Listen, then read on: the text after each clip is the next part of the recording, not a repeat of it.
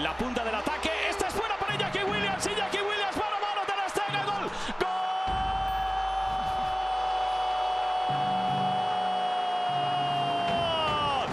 Eh, se está revisando alguna cosa, pero el gol entendemos que es completamente eh, legal. Puede ser esta posible falta. Mano, mano de. Puede ser. Pues claro. vamos a ver. Es falta. Por tanto, no hay gol. ¿Cómo has visto el gol anulado? Bueno, yo no, yo no he visto esta situación. Creo que el árbitro está más cerca, pero al final para esto tenemos el VAR, ¿no? Ha sido una jugada ahí un poco dudosa, yo no la he visto, pero bueno, me, me dicen que, que parece hombro. Que... ¿Me parece justo haber perdido hoy?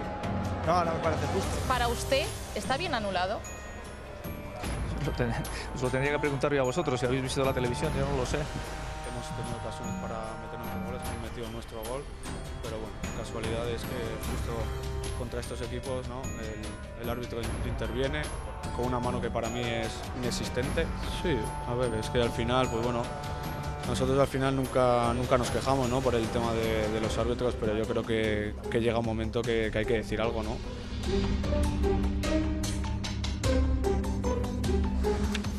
Bienvenidos, un gusto estar con ustedes fuera de juego. Aquí estamos con Mario Carrillo.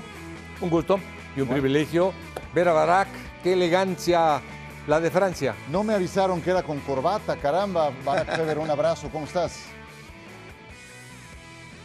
¿Qué tal, Ciro? Eh, saludos, Mario. Es que, la verdad, Ciro, no te enteraste, pero ayer estábamos en otro de nuestros queridos shows en Fútbol Center y, y Mario me hizo sentir un poquito mal con mi atuendo y, y hoy que supe que me tocaba otra vez con él, me- Jamás, me- me- jamás a mi compañero y amigo mucho, pero y hermano.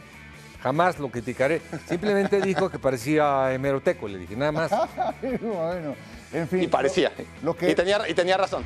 el juego que va para la hemeroteca, sin duda alguna, porque honestamente como partido, este me encantaría enmarcarlo, me pareció un juegazo de principio a fin, por intensidad, por dramatismo, por jugadas como esta. Y, y esto apenas empezaba, era el primer minuto y medio del Athletic Club contra Fútbol Club Barcelona. Ferran, que tuvo la oportunidad de iniciar cargado al lado izquierdo, prendía ese disparo. Esta se le fue, Mario, a Robert Lewandowski. Y lo más importante es eh, cómo De Jong o Busquets le da el pase tan sensato, tan sencillo de gol. Exacto. Estamos hablando del minuto 10. Y este fue el 32, Iñaki con el disparo salvaba Marc-André Ter Stegen. Después al 32, cabezazo que reventaba el larguero. El Athletic cerraba muy fuerte la primera mitad y estaba cerca de anotar. Al 46 se presenta esta jugada. El pase de Busquets es fantástico y el disparo de Rafinha, gol. Golazo, golazo de Rapiña, gran pase eh, y lo mejor, el pase corto y entre líneas lo que hace especial a este Barcelona. Exacto, lo habían anulado por fuera de juego, revisaron en el bar y lo dieron por válido. Estas antes entraban de todas, todas. Vean cómo entra Robert Lewandowski, yo sé, en medio de dos defensores, pero esas normalmente terminaban en gol. Jugadón esta, minuto 71, tiro, alcanzaba a desviarla Christensen. También estaba Marc-André Ter Stegen, que después nos regalaría este vuelo fantástico al disparo de Iker Muniain. Qué parada de Ter Stegen. Es decir, que yo sepa, es el más consistente en los últimos 3, 4 años, anda en ese nivel. Sensacional el arquero alemán. La jugada de la polémica, escapada. ¿Qué, qué velocidad, qué velocidad de Iñaki Williams. ¿Te diste cuenta cómo le sacó un tramo a los dos defensores? Fue increíble. Y esta es la jugada de la polémica. Anula el árbitro por una mano y Así terminaba el partido. 1 a 0 con el triunfo para el Barcelona, lo cual le permite mantener nueve puntos de diferencia en relación al Real Madrid. A ver, yo sé que hay un elefante del tamaño del estudio a la mitad de este foro, yo lo sé. Ahora entramos al tema arbitral, porque cuando tienes un partido con semejante intensidad, Barak, creo que hay cosas desde el punto de vista futbolístico que vale la pena resaltar. Dame una, dos, que para tu gusto sean eh, relevantes al margen de lo arbitral, por favor. Bueno, eh, evidentemente el arbitraje sentencia el partido y, y es normal que, que se hable de- del árbitro antes que nada, porque además el Barcelona se lo ha ganado a pulso. Pero, pero bueno, independientemente de, este factor y que, y que hay claro, independientemente de, que- de que es un factor que va a acompañar al Barça de por vida, ¿no? Por- porque, porque es así. Si analizamos este partido en particular, un encuentro en el que el Barça no estuvo muy fino. Eh, El Barça no hizo demasiado por ganar el encuentro, desde mi punto de vista. El Athletic Club tuvo las mejores llegadas, el Athletic Club tuvo las peores fallas, el Athletic Club tuvo en contra los peores errores arbitrales y el Athletic Club no pudo hacer mucho más dentro de lo que tiene pa- para ganar. Ah, ya dijeron lo de Marc-André Ter Stegen, por supuesto que si tenemos que analizar exclusivamente desde el fútbol el, el partido, ahí está uno. Eh, dentro de la velocidad de Iñaki Williams, también la lentitud de Marcos Alonso, ¿no? Porque no solamente es la rapidez de, de Williams, sino, sino el factor visual de- del contraste entre la lentitud de- del defensor y, y la velocidad del atacante en ese balón al espacio, que no acabó siendo gol. Y, y bueno, un, un partido en el que a mí el, el Barcelona me deja a, a deber, me deja de ver mucho y que me parece que otra vez, si no es primera vez en la temporada, saca un 1-0 un 1-0 sumamente engañoso. Eh, mereció mucho menos de los tres puntos que se lleva. 1-0 engañoso. ¿Coincides, Mario? A- Ahora le entramos a lo arbitral, pero puramente en el juego, en lo futbolístico, ¿qué te pareció? ¿Coincides con el 1-0 engañoso que dice Barak? Bueno, simplemente este equipo era para, perdón, el partido era para empatarse tranquilamente por los méritos que hizo el Bilbao, que hizo tremendos méritos. El concepto de la jugada del pelotazo a las espaldas lo lleva a la perfección, lo lleva Iñaki Williams, extraordinaria la definición. Eh, el gol que hace, por ejemplo, Barça, pues, caray, eh, errores garrafales del Bilbao. El despeje al centro, ¿no? Muy bien hecho el gol, gran gol. Eh, ahora, es San Mamés, es un equipo, como tú dices, correlón, dinámico, difícil, que se le puede complicar al que sea en San Mamés. Le puede ganar a cualquier equipo del mundo este, con esta dinámica. Simplemente hay problemas del otro Williams, por ejemplo, que de repente no sabe si arrancar o no arrancar, no tiene mentalmente la claridad para definir. El hermano sí. Pero este Barcelona no es ni, ni el mismo que buscamos, ni el que pretendemos. Simplemente es un equipo práctico y que gana. Ha ganado este partido, el de Valencia eh, también. Ha ganado contra el Madrid, fue fantástico porque no estaba, vamos bien, tenía más o menos su equipo completo. Sí. Pero eh, va de líder, compañero. Son nueve puntos. Son nueve puntos. Y son se puede, se puede dar hasta el lujo de perder contra el Real Madrid y le queda todavía un colchón de señor. seis unidades. Tiene dos tropiezos extra para el resto de la temporada. Bueno, el elefante en la habitación. ¿Qué tan manchado queda este partido por la parte arbitral? Creo que estuvo bien anulado el, eh, el gol, Barak, pero como ayer platicábamos en este espacio, eh, decía Alex Pareja, eh, todo lo que está ocurriendo en torno al Barcelona le está pudriendo la mente a los aficionados que en una situación como esta, en San Mamés, pues terminan de uñas con la decisión final. Eh, ¿Cómo hacemos para, para sobrevivir en esta atmósfera que va a acompañar al Barcelona el resto de la temporada?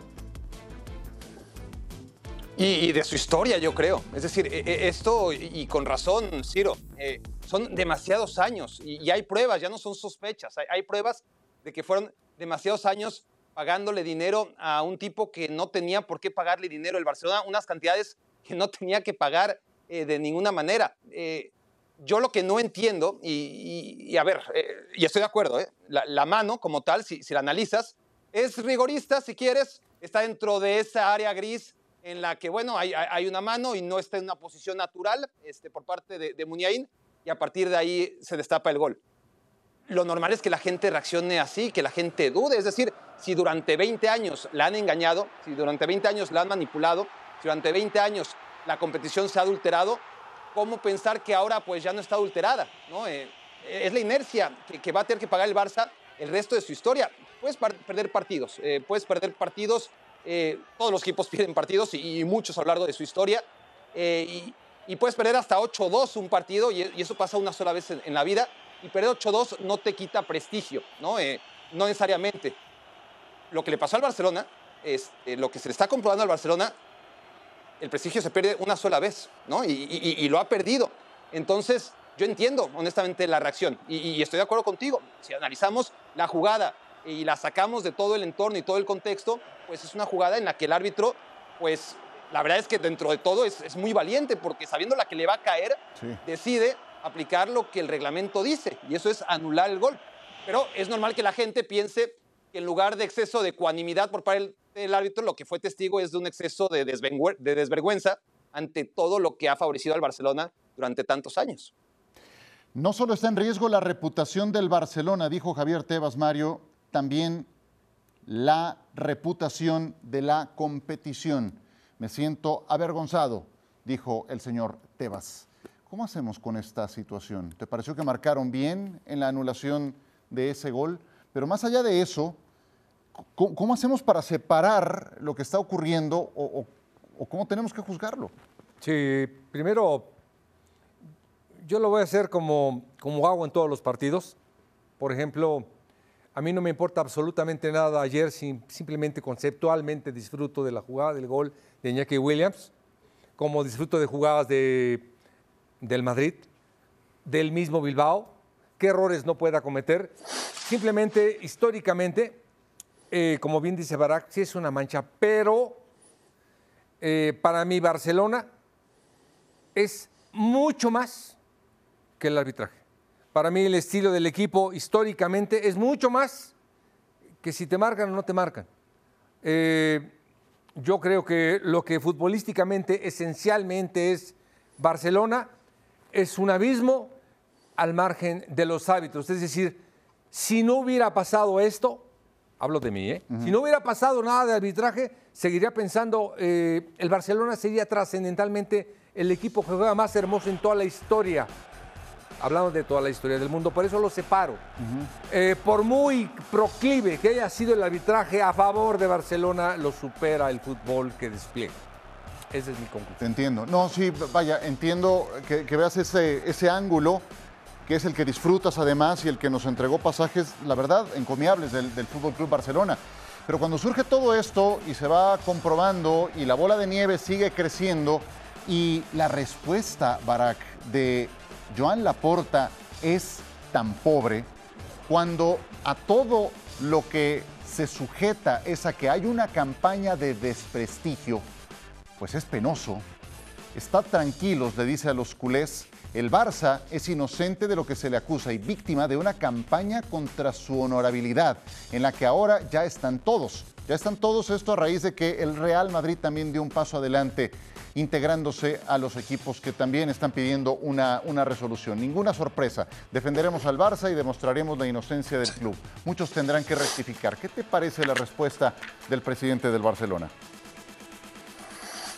Pues típica de, un charlatán, de un demagogo, de, de alguien que, que ya no tiene recursos. Entonces, eh, si escucha a un servidor hablar, pensará que yo también estoy, soy parte de esta campaña, ¿no? O querrá hacer pensar a, la gente menos pensante que, que cualquiera que, que- que ve lo obvio y que tiene que analizar lo obvio es parte de una conspiración. Es, es el tema de, de la teoría de, la- de las conspiraciones, ¿no? Que, que aquellos que, que se unen, pues todo, lo, todo, todo se puede justificar, todo tiene respuesta a partir de una teoría de la conspiración. Y, y grandes problemas de, de la actualidad, que van mucho más allá del fútbol, eh, se defienden desde la teoría de la conspiración y no hay manera de a esa gente que, que, que abandera esas teorías y esas respuestas o, esas teorías que responden a todo, no hay manera de hacerlos pensar. Eh, entonces, acude a, a- a lo, único que le queda, porque si tuviera argumentos, si, tuviera pruebas, eh, si tuviera por lo menos la retórica necesaria, entonces no iría a esto, ¿no? A,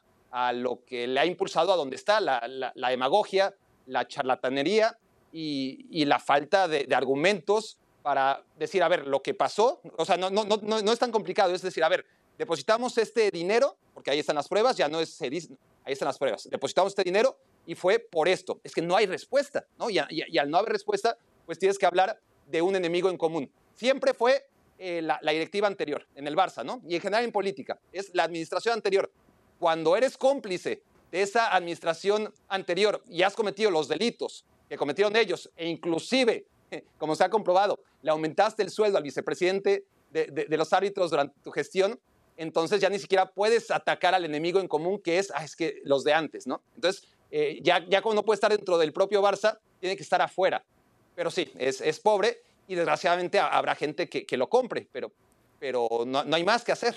Sí, eh, tendría que ser Joan Laporta el primer interesado en que se llegue a fondo en esta investigación y que se aclare. Tendría que ser el primer interesado en su categoría de presidente del Fútbol Club Barcelona. Eh, un minuto más eh, eh, de, de este tema y te quiero preguntar, Barak, ¿cuáles podrían ser los alcances de esta situación, de este caso? ¿Qué tan abollado podría quedar el Barcelona? ¿Tan castigado podría quedar? Sí. A ver, el castigo del prestigio del que te hablo, que, que se pierde una sola vez, ese ya es de por vida. Pasarán los años y probablemente las décadas y, el daño está hecho ya sobre el legado, sobre todo el maravilloso equipo que no necesitó de ninguna ayuda, pero que la adquirió por si acaso, ¿no? Y eso ya está manchado. Y para el futuro. Eso eh, que con el prestigio, pues obviamente no se pierde en competiciones, ¿no? El Barcelona seguirá ganando seguramente y, y recuperará en algún momento, si, si, es que las hipotecas se lo permiten, eh, la senda victoriosa. Sin ir tan lejos, pues esta temporada va encaminada a ello. Ahora, debería, en, un mundo no ideal, pero normal, pues deberían pasar cosas más allá de, de que solo el prestigio del Barça, que, ya es bastante castigo, pero, pero no puede ir nada más para el prestigio del Barça. Y todos los afectados durante tantos años, yo creo que, a ver, a mí honestamente me llama mucho la atención que Laporta no haya renunciado, me llama mucho la atención que los socios del Barça no hayan exigido la renuncia de, de, de Laporta, me llama la atención que los rivales del Barcelona tan tímidamente estén hablando poco a poquito y, no sé, a ver, honestamente, para los alcances que, hemos visto, yo esperaría que los rivales no se presentaran a jugar contra el Barcelona. Honestamente, creo que sería una medida de presión para que realmente se hiciera algo y no se tratara de enterrar lo que ocurrió durante tantos años en detrimento de tantos clubes que son a los que afectó al finalmente. No solamente se benefició el Barcelona o intentó beneficiarse el Barcelona, sino que afectó en el camino a todos los clubes que ahora mismo yo creo que se deberían de parar. Y, y yo no sé, honestamente, no entiendo qué hizo el Athletic Club parándose en contra del Barcelona, ¿no? La, la verdad es que no, no debió sí. haberse presentado. Vaya, pues eh, está la fiscalía involucrada. La liga tendría algo también que decir en cuanto a una sanción. La UEFA también tendrá que pronunciarse. La bola de nieve sigue creciendo y veremos en qué para. Por ahora el Barcelona tendrá que preparar un duelo contra el Real Madrid. Es el clásico del fútbol español el próximo domingo y lo tendremos por esta misma pantalla. Eh, por ahora el Real Madrid derrotó tres goles a uno al español de Barcelona. Puros golazos, Mario, en este partido. ¿eh? Primero este de José Lu, que es perfectamente bien elaborado y va exactamente a la, al ángulo. Extraordinario. Es decir, ni en sueños. Bueno, sí, en sueños sí. Sí, en sueños oh. sí. La, la, lo difícil es ejecutarlo, ¿no? Y cómo viene y dónde la puso. Pero luego ahí te van estos otros tres. El de Vinicius es fantástico también. Igual, pelota cruzada con su perfil, acostumbrado a esto, golazo. A máxima velocidad, acarreando a todos los eh, defensores. Muy forzado el remate con la cabeza que hace Eder Militao. El pase también es fantástico de Chouameni. Ahí lo vemos una vez más. Y el tercero, Barak trae una carrera espectacular que veremos más adelante de Nacho. El que siempre está, el que nunca protesta, el que si lo pones de central o de lateral te entrega garantías. Sí, no, tre tremenda. Y, además al minuto en el que ocurre la velocidad, eh, la precisión en, el pase, en el traslado, eh, jugando de, central en el partido, jugando por la banda cuando le tocó. Honestamente, tremendo lo que hace Nacho. Y luego lo que le toca también a, un futbolista que ha tenido muy pocos minutos, y que ha respondido con Marco Asensio, ¿no? ¿no? No, es la primera vez que entra de cambio y mete gol. Efectivamente. Y el Liverpool volvió a las andadas. Poco le duró el, el ímpetu del de 7 a 0. Sí, lo más importante Anterior. es la consistencia en todos los equipos. No puede, este hombre, bueno, pues tuvo que fallar, alguna tiene que fallar. Lo falló más o menos por un metro. Sí. Pero no está ni Firmino, ni Winaldum, ni Henderson en su mejor momento.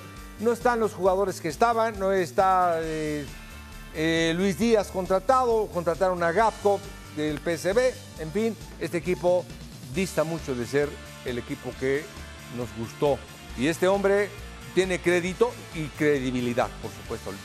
Sí, sí tiene crédito, pero vaya, ahora se había puesto en quinto lugar, se acercaba a, a, sitio Champions, traía una victoria sonora de siete goles a cero ante el Manchester United y volvió a las andadas. Se reencontró con esa versión que ha sido propiamente la dominante, Barak, a lo largo de esta temporada. Sin embargo, sí tenemos una muestra reciente del Liverpool que haría falta para efectos de pensar en una remontada contra el Real Madrid. Vaya, de ahí a que sea posible que se presente, eh, hay un tramo importante. ¿Qué tan probable lo es? A ver, eh, se veía totalmente improbable que, que Liverpool le diera la vuelta al Barcelona hace ya eh, cerca de una década, ¿no? En, Anfield, un lustro. Em, era en Anfield, era un Barcelona en decadencia y era un Liverpool al alza, ¿no? Todos estos conceptos eh, juntos y en un partido de ida en el que además el 3-0 había sido muy engañoso a favor de- del Barcelona y, y se dio una de esas cosas que decimos pasan una vez en la vida, ¿no? Una remontada de ese calibre. El Liverpool necesita algo similar, con la diferencia de que no es en Anfield, es en el Bernabéu, que no es ante un Barça en decadencia, es ante un Real Madrid en su competición. Y lo más importante de todo, como dice Mario, dista mucho de tener a la mejor versión de Trent Alexander-Arnold, de tener la solidez de Van Dijk, de tener inclusive, que, que es el menos culpable, ¿eh? pero, pero repartiendo culpas, a un Alison Becker tan confiable como en otros momentos. Eh, el medio campo no es lo que era. Y claro, si, si, si juzgamos únicamente el partido del Bournemouth o, o cualquiera, seguramente de, eh, el que toque en la temporada, que no sea necesariamente el 7-0 contra el Manchester United, veremos muchos patrones similares de, este Liverpool que no nos va a dar ningún argumento para pensar en que va a ser un milagro de la- del tamaño que, que necesita. Pero si nos enfocamos en aquel partido, en las circunstancias que envolvieron el partido contra el Manchester United, pues sí, porque afortunadamente este deporte eh, nos ha dejado ciertos momentos en los que descartamos que va a pasar algo y, ocurre.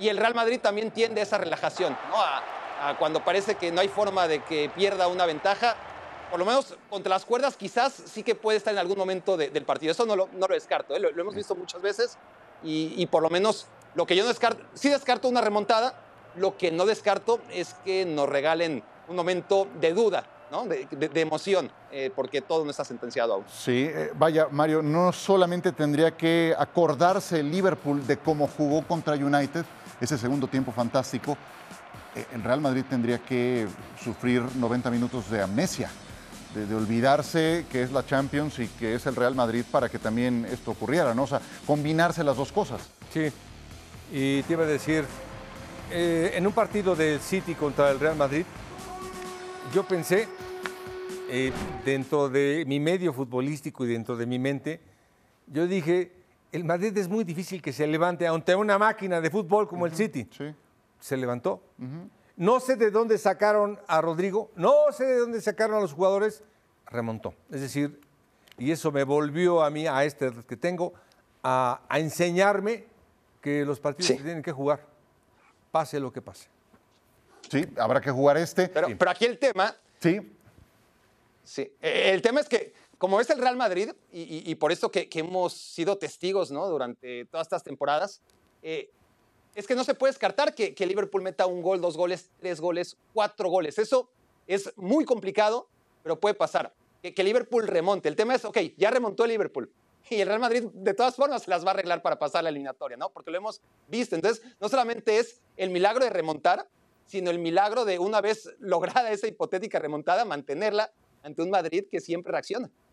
Sí, es que es su competencia además, es la Champions y puede parecer tan valiente como nos entregó numerosas pruebas durante la etapa de eliminación directa del año pasado y, y termina encontrando el camino, ¿no? Y ahora trae una ventaja valiosísima, pero como dice Mario, los juegos hay que disputarlos.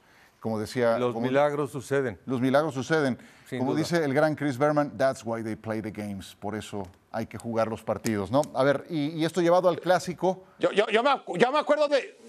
Yo me acuerdo de un América que, que le ganó a Tigres fuera y que regresó al Azteca. Ah, no, pero, pero, bueno, luego les platico de aquí. Qué mala onda. No, no, no, y está bien. No, no, Pero yo me acuerdo que de esa América. No, es verdad. No, es está verdad. bien, esa América no perdió en un año. Los milagros suceden en un año. Claro. Se refiere al América. así, es así, es así. al América Ese que perdió también. Que también fue campeón, ¿no? Era un gran Perdió América. Sí, sí, era un, Bueno, era eso un gran dice América. ESPN Football Index. Ahí nada más se los dejamos.